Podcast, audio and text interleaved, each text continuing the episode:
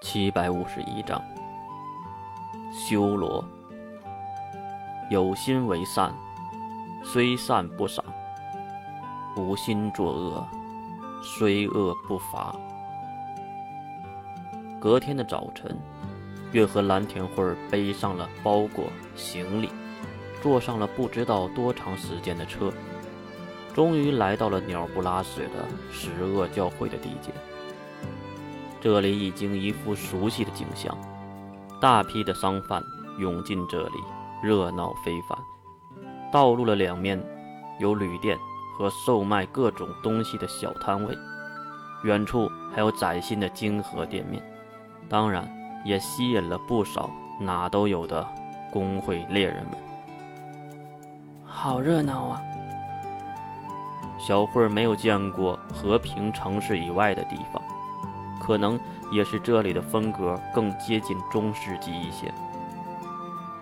请问，你们是不是右眼先生和蓝田慧女士啊？陌生的声音在身后传来。两人转身看去，是一个陌生的面孔，后面还有不少的随从士兵。定睛的观察，大约七八个身穿教会服饰的士兵。手中拿着各式各样的武器，有枪支、长剑，还有魔杖。月和慧对视了一眼，然后才回答，可能也是知道对方是谁。啊，正是，你们是？其实不用问也知道，他们的胸前绣了一个非常大的十字架，就是十恶教会的十字。呃，我们是十恶教会的士兵，受到主教的命令。前来迎接两位的士兵吗？慧儿有些疑惑，越没当回事儿。不过领头的士兵还是很明事理，马上说道：“呃，一要不你们先逛逛市场。”月也是转头看向那一望无际的市场。他第一次来的时候，这里还是不毛之地。月心里不得不佩服这个金罗刹，他是真的厉害。不了吧。我们先去见教皇和主教吧。好的，那这边请吧。被士兵带路，走上了熟悉不过的道路，来到了十恶教会的大门前。没多长时间的样子，那个七扭八歪的建筑就已经消失了，而取而代之的是普通的矮小建筑。从外面看上去就知道这是某个教会。请吧。士兵推开了教会的木门，月和慧儿。也是走了进去。宋霸两人的士兵当然没有跟进去，因为他们没有那个必要了。门口有两个人正在那里直勾勾地看着月，还有蓝天慧。一个是坐在长椅上的血骨，一个是站着的金龙头。血骨穿着西装革履，和这个教会的内职的场景很是不搭配，而金龙头却是一身教会主教服饰。总觉得配上他那张俊俏的脸颊也是很难受。他不是月，但是刀是法诺伊。月低头看向自己腰间的武器，血骨应该是感知了月的存在之力后，才斩钉截铁地说给了金龙头听：“这个武器的主人你们认识？”月当然要搭话，不然显得太假了。哦，他只是有一把和你。相同的而已。看上去血骨这边也不想说没有证据的话，只能作罢。我也是仿照莫之山茶月的武器制造的，可能你的朋友也很喜欢茶月吧。血骨没有再说话，只是叹了口气，然后点了点头，也不知道他要表达什么。这时，一旁的金龙透也是满脸堆笑的向两人走来。一路辛苦了，里面请吧，两位。只是简单的嘘寒问暖，金龙透就走在了里面。月虽然跟在身后，也向四周看了一眼，并感知一下周围。奇怪的是，没有任何的魔兽能力，也就是说，复魂者们都不在教会。感觉到了月在使用探知能力，血骨抬头看了月一眼，但是血骨还是没有说话。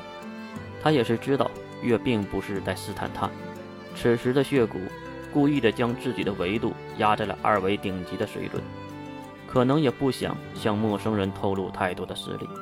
没一会儿的功夫，三人也是跟着金龙头上了二楼。在外面的时候，月就数了，这个建筑一共就五层，还得算上最上层的钟楼。来到二楼看去，四周很是宽敞，大约十几个房间。走到一处没有挂牌子的门前，金龙头推开了房门。这个是男性的房间，优雅先生，你住这里就可以了。哦，谢谢。顺手将行李丢入屋内，然后金龙头又指了指头顶。女性的房间在三楼，来，我带你去看看。说完，小慧就跟着金龙头走向了不远处的楼梯。当然，月是没有跟上去的。因为月的隔壁房间就是付晓的房间，当然里面现在是没有人的。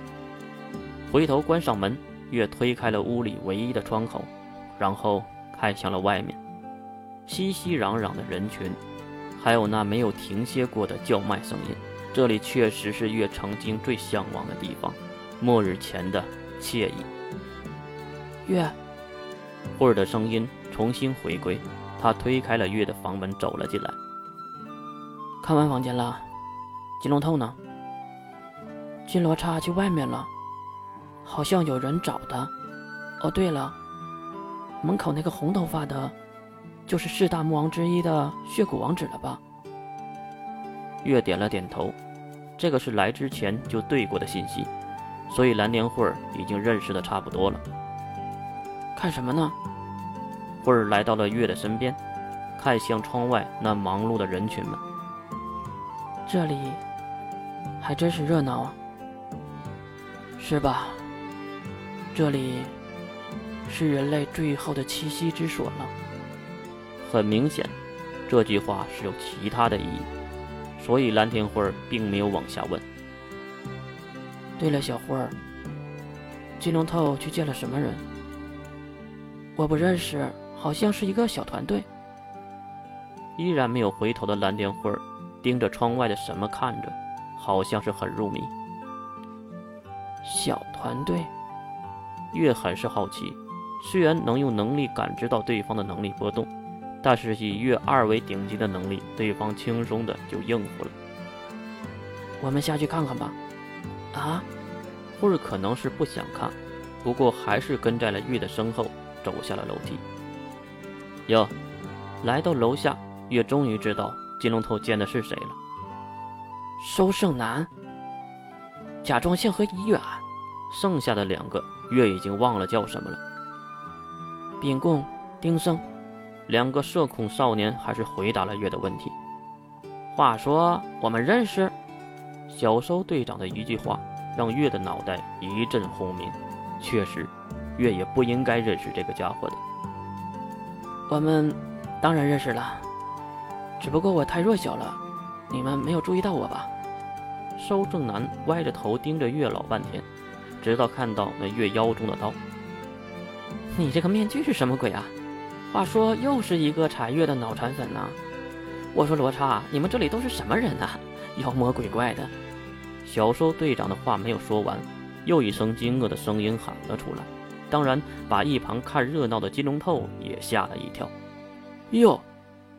这个不是小慧同学吗？